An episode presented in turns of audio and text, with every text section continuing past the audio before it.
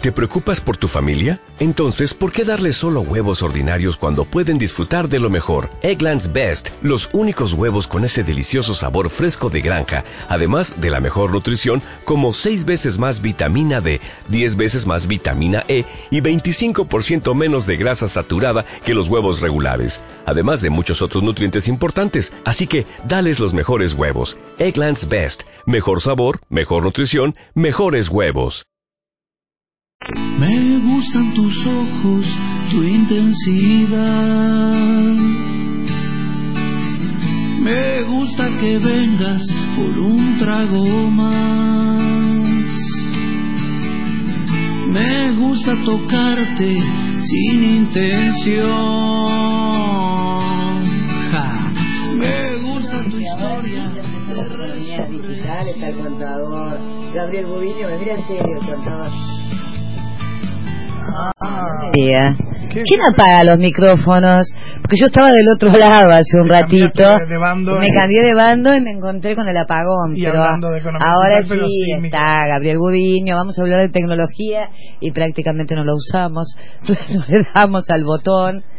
Eh, a veces uno se pregunta para qué estaba el botón ese de los mic, ¿no? Porque Viste que no, ni siquiera generamos me puse el problemas. auricular. Nada, nada, hoy estaba... Yo que estoy tan preocupada por todo el tema de la tecnología, ¿no? De los nuevos tiempos, de los medios de comunicación y todavía no prendo el micrófono. Hoy, hoy trajimos ah, para la columna una invitada, la doctora Patricia Díaz, de la Universidad de la República, de, de, de- de varios, varias cosas que tienen que ver con tecnología, eh, y es raro generalmente hab- hablar de tecnología vinculada a abogados o a derecho, pero bueno, eh, bueno, pero es una de las- esto, cumple con lo que decimos siempre, con la regla, ¿no? Y, el, y, y la pregunta para, para hoy tiene que ver con, con, con ese con, con el tema de los derechos eh, de propiedad de las cosas que están en internet, ¿no? Es decir, nosotros crecimos en un mundo digital donde empezamos a ver que había cosas en internet y las compartíamos Y las que usamos, cualquiera las claro, podía claro. y los que somos docentes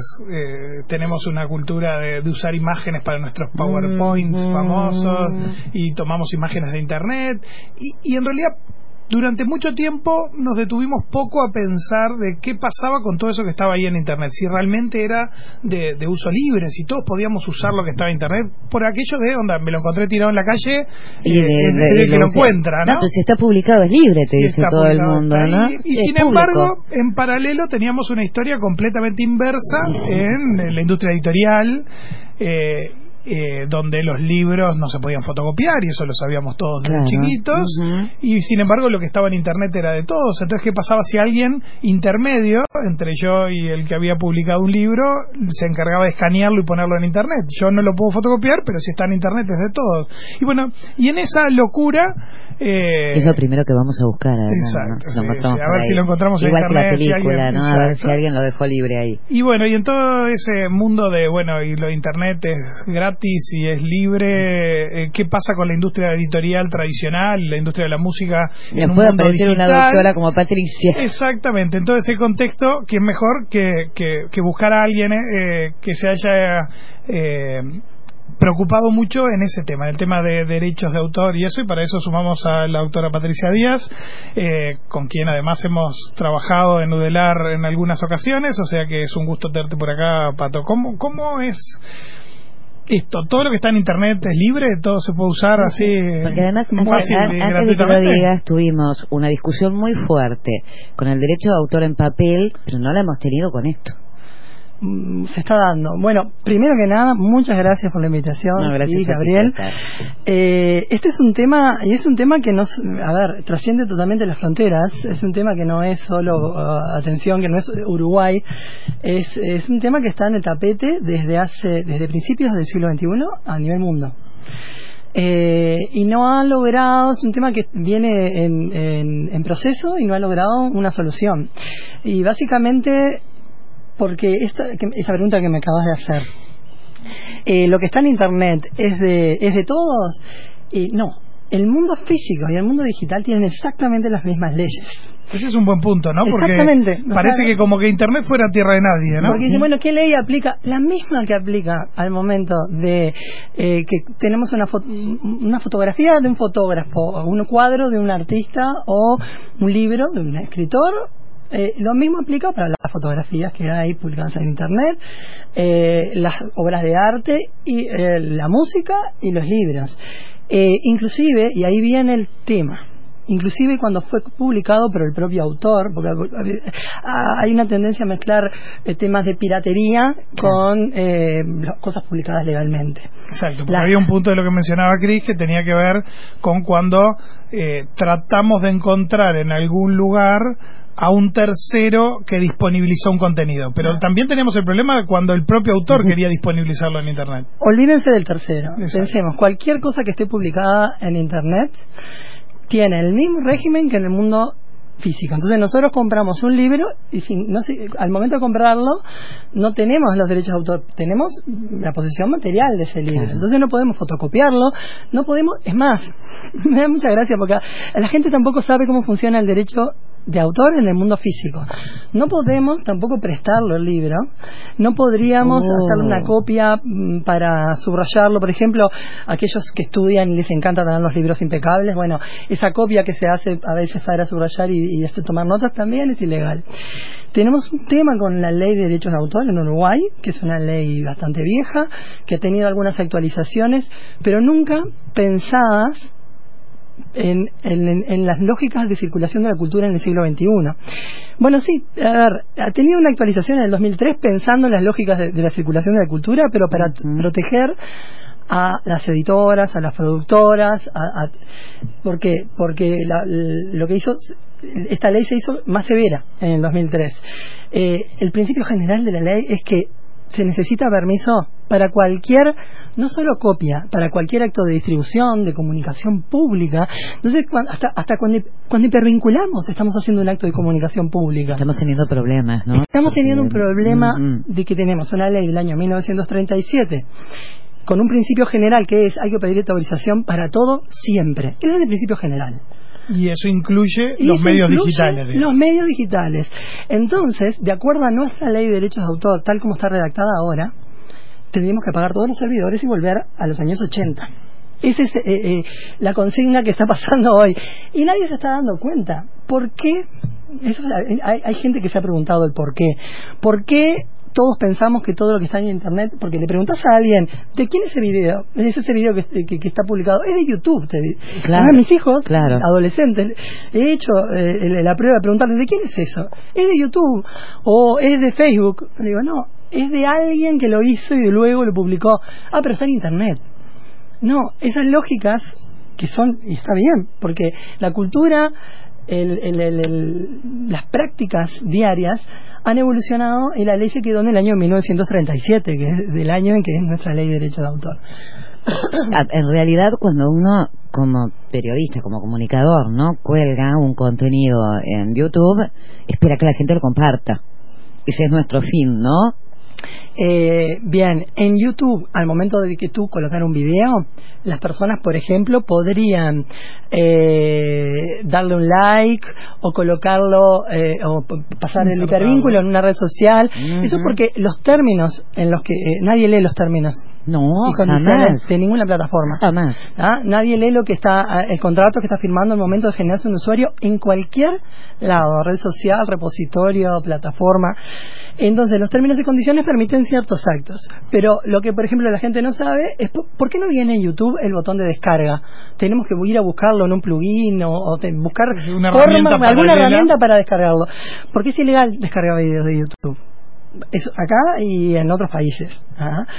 El, el tema es que no está pasando nada, nadie se está dando cuenta porque eh, hay muchas razones. Hay, hay personas que estudian inclusive por qué eh, es que no, eh, en la- más que nada en países países de, de, de, de- primer mundo, sí, ah, este, esta discusión se dio a principios de- de- de- del siglo XXI, para allá por el 2000. Es más, por eso surgieron la- el concepto de licencia libre, para marcar cuando uno sube a Internet algún contenido, puede marcarlo con una autorización colocar una licencia libre para decirle a otro, atención, esto sí lo podés usar bajo mis condiciones.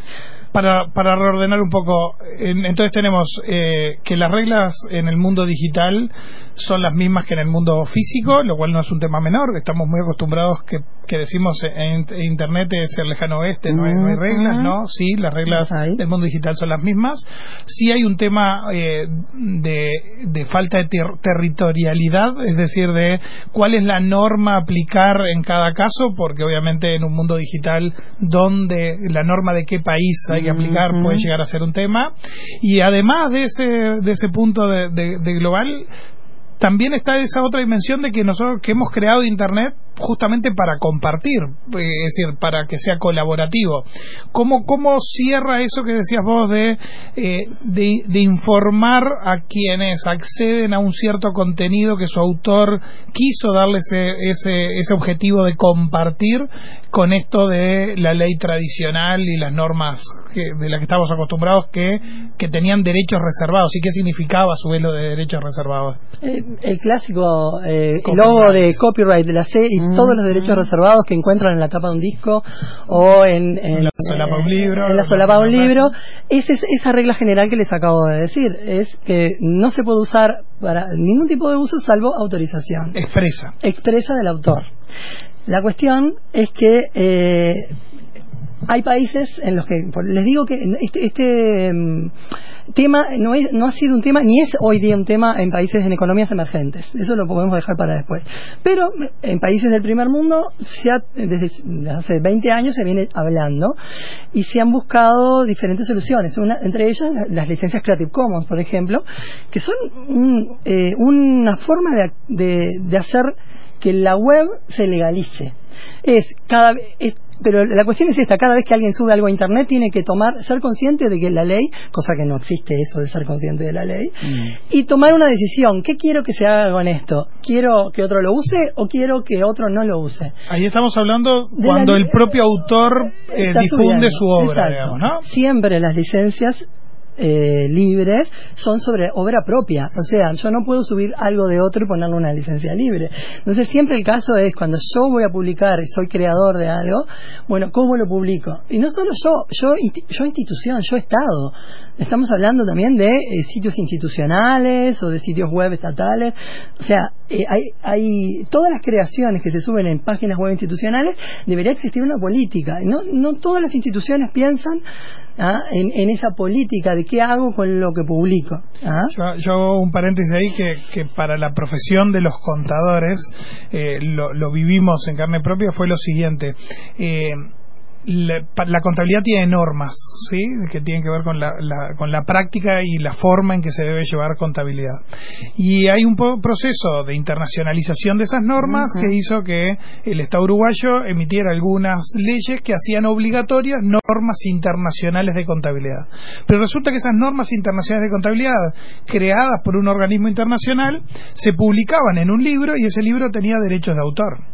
Por lo tanto, nuestro, nuestra norma se encontraba con el siguiente problema, que era que eh, las leyes en Uruguay existen a partir de que, de, de que el texto esté publicado en el diario oficial, pero no se podían reproducir estas normas en el diario oficial porque tenían derechos de autor. O sea, y llegábamos a una contradicción contradicción fuerte. importante, que era cómo hacer para hacer obligatorio un conjunto de normas que estaban protegidos por derecho de autor, y se dio una situación muy extraña, porque realmente eh, fue, fue innovadora hace muchos años atrás, que fue un acuerdo entre el gobierno uruguayo y el emisor de las normas internacionales de contabilidad para poder publicar las normas en Internet en la página de auditoría interna de la nación para que esas normas pudieran ser obligadas, eh, obligatorias para los uruguayos. Y en realidad era una situación muy novedosa porque eh, este organismo no estaba acostumbrado a publicar esas, esas normas ah, de acceso público. Claro.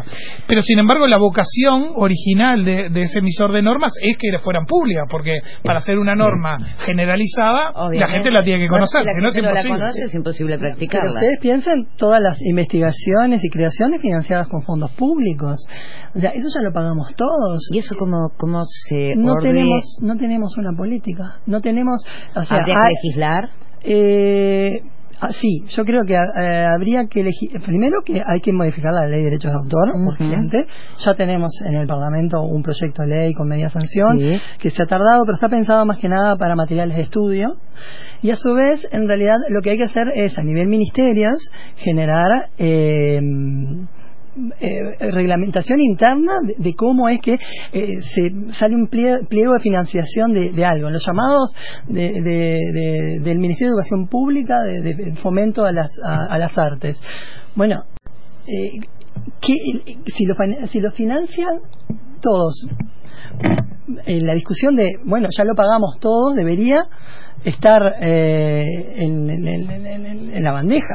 Claro. La Universidad de la República, por ejemplo, pensó esto y se, y se dieron cuenta recién en el año 2015 salió el repositorio de acceso abierto con todas las investigaciones financiadas con fondos públicos que eh, eh, tuvieran un lugar donde publicarse con una licencia libre para que el- los ciudadanos pudieran descargarlo y aprovechar el avance de la ciencia o lo que ya habían financiado con su con sus aportes. Claro, porque aquí hay, hay tres escenarios que a veces se confunden Mm. con el último de los que voy a nombrar, ¿no? El primero es por la línea que de- decía Patricia recién, ¿no? Es decir, cuando gobierno o instituciones eh, eh, financian, es decir, básicamente eso es pagarle a alguien para que desarrolle un contenido y tienen la vocación de hacerlo disponible, eso es un escenario, es decir, ya cuando tanto el autor como la institución que lo financia tiene una vocación de hacerlo accesible. Otra situación distinta que la podemos avanzar ahora tiene que ver con los materiales educativos que mencionaba también Patricia, que es eh, un tema de garantizar el acceso a el aprendizaje. Y la otra situación, que es la tercera, que es la que al final a veces parece que de lo único que habláramos cuando hablamos de derechos de autor es este último, es la situación de los editores o eh, eh, editoriales o sellos discográficos que tienen el, eh, el manejo económico de los derechos de autor, porque ahí hay que mezclar también el tema de, de- de el derecho del creador, eh, con un lema que ha usado Agadu, con, el, con, eh, con los derechos de comercialización de ciertos materiales. Pero en este momento estamos en una situación donde la ley de derechos de autor abarca cualquiera de esas tres situaciones Mm. y con un modelo que no es el colaborativo Internet, digamos. Me parece genial lo que estás haciendo es dividir las aguas. No podemos meter todo dentro de la Exacto. misma bolsa, que es lo que hace efectivamente la ley de derechos de autor. Porque esta ¿Cuál- ley que decías que estaba en el Parlamento explota con aquello de las fotocopiadoras en el entorno de la Universidad de la República. Exacto. Justamente. El- a ver, el, el- pri- primero que nada, sí, tiene que haber un, un elenco de excepciones al principio general mínimo pensado de forma general. Te pongo un ejemplo. Cualquier uso, eh, la, la copia personal, eh, cuando alguien hace una copia con fines estrictamente personales, no para mostrárselo a otros, sino, por ejemplo, cuando tengo un CD o un- un- algo que compré, eh, un libro, y quiero no subrayarlo, o quiero el mismo CD escucharlo lo en el auto y tener la co- el o lo quiero en cargar casa. en la compu, claro. Claro, es un uso estrictamente personal. Bueno, eso debería ser algo cual, legal. ¿no? Ya tenemos un montón de autos que no tienen lectoras de CD y vos podrías decir un disco que compraste legalmente, Quiero pasarlo a un formato electrónico para poder para escucharlo en el poder auto. escucharlo. Y además Y esa copia hoy es ilegal. son, son, son usos que no dañan, ese es el tema. ¿Ah? Empezar a pensar un elenco de usos que no dañan relacionados con las prácticas del siglo XXI. Otra cuestión que tiene que ver con la educación, la Cuando- comunicación de cuando obras, hablas de, de- de daño, estamos hablando de la normal explotación de las obras. Exacto, estamos hablando del derecho original del creador y de, de los derechos vinculados a la comercialización también, Exacto. ¿no? Eh, básicamente las excepciones son todas sobre los derechos patrimoniales de los autores y hay una regla en los convenios internacionales que es- se llama la regla de los tres pasos que, que lo que dice es puede haber excepciones todos los convenios eh, internacionales que hemos eh, firmado eh, como país eh, habilitan las excepciones, pero bajo esta condición, que sean casos puntuales, no que sea de regla general la excepción, que se trate de eh, casos que no dañan la normal explotación de las obras y que tampoco dañen de forma injustificada los eh, intereses del autor. Muchas veces, aunque no, no sea un daño en la explotación de la obra, puede haber mm, eh, que el autor se sienta herido, no sé, sé, porque le usan, por ejemplo, su obra eh, para hacer, no sé, uso con una ideología o con pasa, algún... yo que el mal, el que- mal uso de... Claro, que he trabajado con el tema de fake news, es algo que pasa mucho, que es una foto de un hecho real determinado, se usa con un mensaje que no corresponde a esa imagen y obviamente el autor puede decir, no solo hay un tema de que no se reconoce la autoría del creador, sino además que se está usando para un fin con el cual yo no comparto, no estoy de acuerdo. Entonces, esa es la regla. ¿Ah? La regla de los espacios es para colocar, para que los países piensen qué excepciones pueden eh, eh, pe- Permitir. eh, permitir, exacto. Y, y ahí hay un punto de lo que decís vos que es importante, ¿no? Es decir, en contraste de eso, Internet es eh, tierra de nadie. Todo ese, ese marco normativo nuevo que se empieza a desarrollar a nivel global tiene que ver a su vez con siempre mantener el, derecho de la creación, ¿no? Es decir, de, la, de atribución del autor de la obra. Nadie está pensando en derogar o, o borrar eh, con, de un plum- plumazo el derecho de autor. En lo absoluto, el derecho de autor es algo que es necesario. La cuestión es que eh, debería existir un eh, justo equilibrio de derechos, que es lo que no está pasando, insisto, en Uruguay especialmente, porque tenemos una, una ley realmente anacrónica y e- e incumplible. Es mentira que na- todos, en, eh, los tres millones y medio de uruguayos que, que- que viven en este país, en algún momento han incumplido la ley de derecho Patricia, todos la violamos, yo varias veces. No se puede descargar un- un- una imagen sin permiso del que la publicó. No se puede descargar un PDF con un artículo. Las obras Navegamos arquitectónicas son algo No interesante se que puede sacar fotos en la, en la vía Exacto. pública sin una obra arquitectónica Exacto. es una obra creativa y por lo tanto está sujeta a derecho de autor y uno no puede sacar una foto y publicarla en su blog personal o en su página de Facebook porque estaría haciendo un uso no autorizado Exacto. Eso se llama libertad de panorama. Son excepciones, la excepción de libertad de panorama, que en muchos países es moneda corriente. ¿Ah? Ah, Hay muchas excepciones que tendríamos que estar pensando. Eh, las que están ahora en el Parlamento son eh, excepciones pensadas bien con lógica de eh, preservar el derecho a la educación y también el derecho a la libertad de expresión. Que me parece que era la única forma que se logró llegar a un acuerdo, ¿eh? Eh, Eh. ¿Cómo? ¿Se, se logró llegar? ¿Todavía no? Bueno, salió- está, no, no, se logró llegó a un acuerdo, pero fue, pero fue la única forma que se empezó a redactar ese texto hablar del tema. dentro de los... El tema es que el tema no se habla. Yo cuando voy a dar clases de este tema, eh, muchos, hay veces que me, hay personas que, que paran la clase y me dicen, Patricia, pero vos nos estás trayendo un problema que en realidad no existe. ¿Cómo que no existe? Sí, todo el mundo accede a, a- a- a las copias, accede, descarga de internet. Eh, ¿Qué problema? A ver, el tema primero es de seguridad jurídica, de saber que te- tenés un, un proyecto, te pongo un ejemplo, los proyectos de archivos y bibliotecas de digitalización y preservación de- del patrimonio. Esos, esos proyectos nacen muertos. No tenemos ninguna excepción que habilite hacer copias con fines de preservación. Claro, por un ejemplo. claro. Y después es- no pasa nada hasta que pasa algo. Por ejemplo, los estudiantes de Derecho tuvieron, fueron el, desencadenante de esto que es una discusión, eh, odio cuando hablan de la ley de la fotocopia, porque es una discusión muchísimo más amplia. ¿ah? Y además también tenemos una cuestión que tiene que ver, y ahí sí salgo el tema de los países emergentes, porque esto es algo en común. Nosotros en, eh, congresos internacionales, expertos que nos juntamos para, hablar de este tema, tenemos hay, eh, hay un tema en común. Todos los países, economías emergentes, digámosle, tienen el, el tema de la piratería rampante, como les dicen en, en- en- en el ámbito académico, y no es porque sí nomás. ¿Ah? Eh, esto no es solo porque el imperio de la ley sea más débil en economías emergentes, no. Esto se trata también de acceso, y de acceso al conocimiento y a la cultura.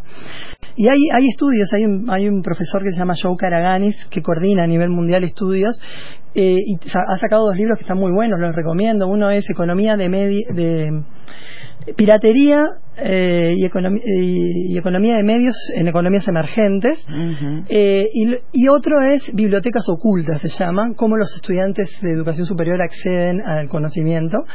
Y en los dos libros demuestra que en las economías emergentes el Estado cuenta con la ilegalidad, cuenta con la piratería como forma de acceso, porque no hay dinero para pagar el acceso que se- realmente se necesita. Y es una forma indirecta como Es hacer una la vista forma gorda, indirecta, digamos, ¿no? exactamente. Entonces, cuando está generalizado eh, y nadie hace nada, y no es solo eh, una cuestión cultural, porque no, en Uruguay hay cultura de, de, de, de, cumplir las normas, pero cuando se trata de derechos de autor, no, ¿por qué? Este, este profesor se, se dedicó a, a, Todos hacemos la vista gorda en sí, su momento, ¿no?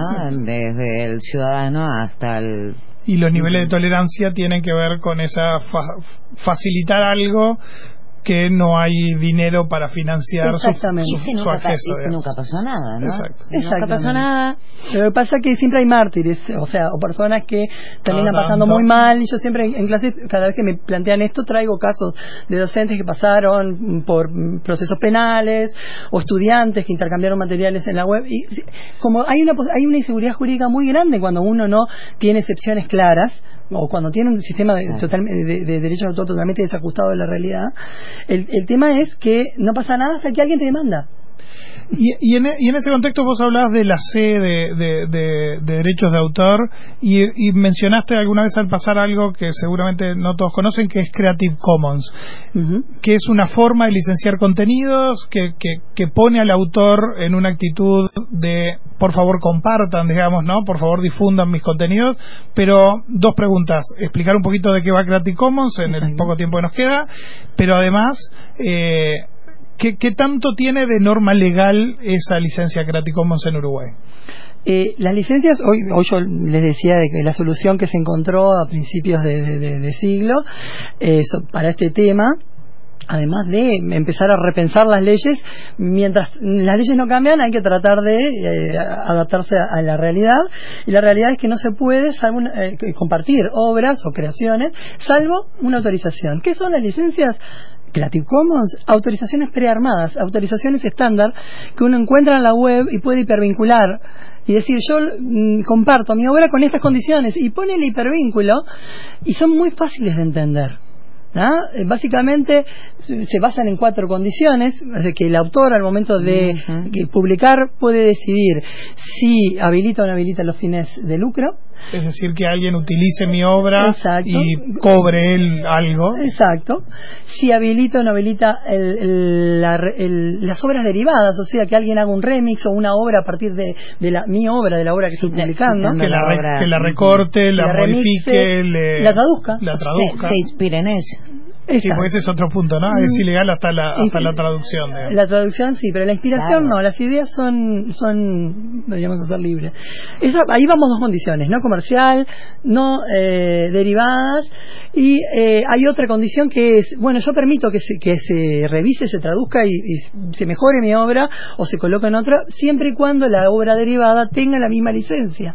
Entonces, lo que se como, genera generar digamos como un efecto de cascada no efecto es decir, cascada, yo exacto. comparto de un, con si un determinado criterio si otra persona eh, que quiere usar mi obra sigue la misma regla exactamente claro. y por último la condición que está en todas las licencias es la obligación de citar al autor de la obra que la estoy fuente. reutilizando. Que cuando hablamos de Internet al comienzo de esto, de Tierra de Nadie, termina siendo un camino importante para permitir seguir compartiendo, pero sí reconocer la autoría del trabajo. Los periodistas sí. estábamos muy acostumbrados a hacer, ahora se ve menos. Sí, y, ojo, el, esta el norma de atribución obligatoria también tiene un efecto que tiene que ver con el redirigir el, tra, tra, el tráfico de Internet hacia el lugar donde está mi obra. ¿ah? Y uno puede, hay, existen modelos de negocios basados en las licencias Creative Commons. Hace poco Creative Commons sacó un libro que es de modelos de negocio basados en el compartir libremente, porque también hay una visión de no eh, de que entender claro de que es todo hippie sin fines de lucro. No hay modelos que eh, basados en el compartir porque tenemos el efecto sustitución de, de, cuando me baso en la venta de copia, pero también tenemos el efecto difusión. Y los modelos de negocio basados en esto se basan en el efecto difusión, en el efecto de, de la masividad que puede llegar a tener eh, el que se redirija el tráfico a mi, a mi sitio cuando alguna una obra realmente gusta, ¿no? para poder vender otras cosas, servicios. Es no el sé. caso claro de un profesional que comparte sus publicaciones eh, a la espera de que se le reconozca como un, como un creador relevante al punto de contratar sus servicios profesionales. O un músico cuando comparte su música para que sea escuchada y a alguien le interese después pagar por escuchar en vivo. Exacto. Eso sí es un acto eh, único y reproducible y por lo tanto valioso eh, en sí mismo. Exacto. Y en Uruguay tenemos ya personas que están viviendo de modelos de negocios basados en, la, en compartir libremente. Les pongo dos ejemplos porque son compañeros míos también de, de Creative Commons. Uno es el, el- el- el- el- el- movimiento de la música libre de Uruguay que hace festivales y publica eh, música libremente. Eh, hay un cantante, por ejemplo, Salvador García, que es muy conocido y es una persona que eh, comparte libremente para que cualquiera descargue su música en Internet. Y otros eh, son, por ejemplo, eh, la plataforma cultural online Ártica, que son compañeros también de Creative Commons, que lo que hacen es, cada vez que brindan cursos, ah, publican libros, y, o sea, generan redes de, de culturales para, para, para brindar servicios de, de- asesoría, por ejemplo, de community manager o eh, gestión cultural, todo lo que ellos, los cursos que ellos publican eh, y a, su vez mm, tutorean, terminan publicados para que cualquier persona que le interese y no pueda pagar el curso mire la trayectoria y haga un proyecto un proyecto de autoformación. Y eso, no les eh, pero es que no les ha generado en lo absoluto eh, ninguna pérdida todo lo contrario Eh, son conocidos a nivel mm, eh, de- Hispanoamérica eh, esa plataforma por esa modalidad y porque sus cursos realmente son buenos entonces después de que has bajado mucho material de esa plataforma y, te- y sale un curso no sé el cine de Tarantino y a vos te interesa un montón y bueno si juntás unos pesos vas a querer hacerlo porque vas a querer conocer a la gente que, que escribe Claro, claro. esos cursos y a la, a la red de gestión cultural que hay detrás. Ah, ¿Qué es lo que están vendiendo en esa plataforma? Es una red, una red de, contactos y de personas que se conocen y que, y que les interesan temas culturales y se forman entre ellos y dejan libremente el, el material. Ahí sí es colaborativo, ¿ves? Exacto, y, eh, y ahí empezamos a, a, a recuperar un poco aquello de tenemos Internet como un espacio de, digital, desmaterializado, de, de compartir, de cooperar, pero a su vez un mundo que sigue estando con las mismas reglas, ¿no? De la misma manera que decíamos que en Internet se aplica el derecho del mundo físico, en Internet también necesitamos aplicar hoy, en la realidad que tenemos, la- la- la- las mismas lógicas de economía de mercados, de capitalismo, que hay en el mundo físico. Ese es el escenario es actual. cuando En la disrupción actual- llega al marco legal, ¿no? Exacto. Y en esa en ese escenario, digamos, hay modelos posibles que combinen respetar el derecho de creación, respetar eh, las reglas que quiera poner el autor sobre su obra y en un mundo a su vez que des- desintermediamos, es decir, que eliminamos eh, los actores intermedios para llegar a disponibilizar contenidos, es claro que también precisamos normas que acompañen ese vínculo entre el creador y su consumidor de, de- de la creación. Porque esa es la otra cosa que, que obviamente hoy no va a dar para hablar, pero que tiene que ver co- con eso, que cuando eliminamos intermediarios en una cadena, si queremos mantener las reglas de funcionamiento de la economía como había intermediarios, Sí. cuyo objetivo no era eh, alcanzar la creación al, al consumidor, sino que era sustentar esa cadena de distribución de la información y de los contenidos, obviamente vamos a fracasar si queremos aplicar las- esas reglas anteriores a un, mundo, a un mundo nuevo. digamos. Exacto. Pato, muchas gracias por estar hoy por acá. Muchísimas gracias. Aprendimos mucho, ¿eh? Obviamente. aprendí muchísimo. Bueno, muchas gracias. El- Y quedé preocupada también.